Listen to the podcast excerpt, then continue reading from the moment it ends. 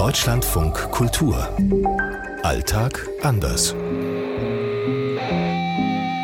Hier in Rio ist es jetzt 2.40 Uhr. In Zagreb ist es 7.40 Uhr. Hier in Neu-Delhi ist es 11.10 Uhr. 7.40 Uhr in Johannesburg. 8.40 Uhr hier in Istanbul. Heute Wetten.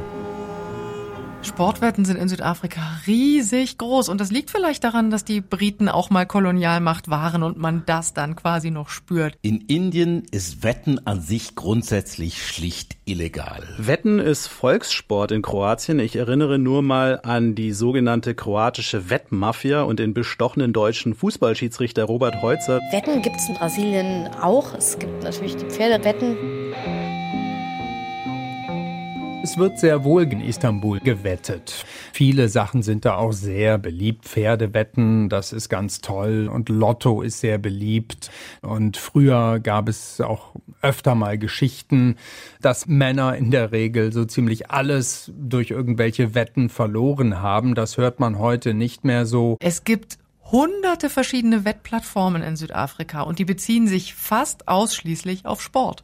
Da gibt es Fußball, es gibt Tennis, es gibt Pferdewetten, es gibt Rugby. Also in ihrer Umgangssprache sagen die Südafrikaner und Südafrikanerinnen schon regelmäßig, ich wette dieses und ich wette jenes. Aber das geht nicht um Einsätze, sondern das ist so dahingesagt.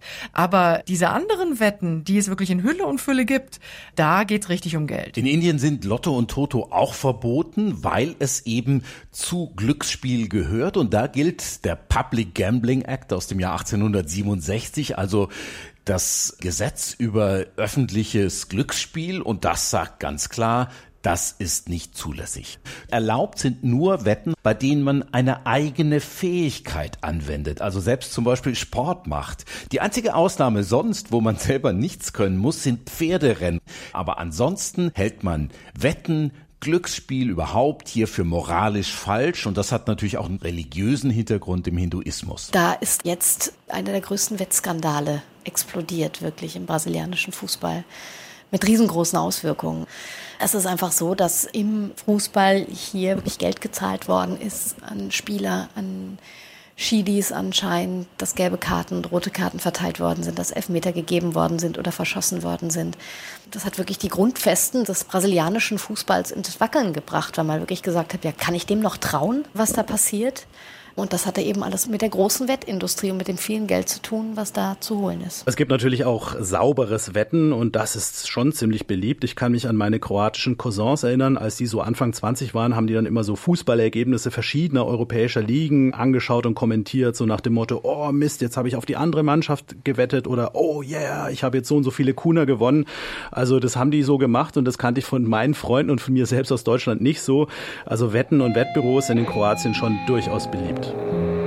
Oliver Schosch, Zagreb. Aus Istanbul, Uwe Lüb. Anne Herberg aus Rio. Aus Neu-Delhi, Peter Hornung. Aus Johannesburg, Jana Gent. Was ich neulich entdeckt habe, das war in Pretoria, da gab es einen Poker Room, also da wurde auf Kartenspiel gewettet. Da haben natürlich die Pokerspieler selber ihren Einsatz gehabt, aber man konnte da eben auch als Zuschauer mit wetten. Man konnte da sein eigenes Geld wetten auf irgendeinen dieser Spieler, ob der gewinnen würde oder jemand anders.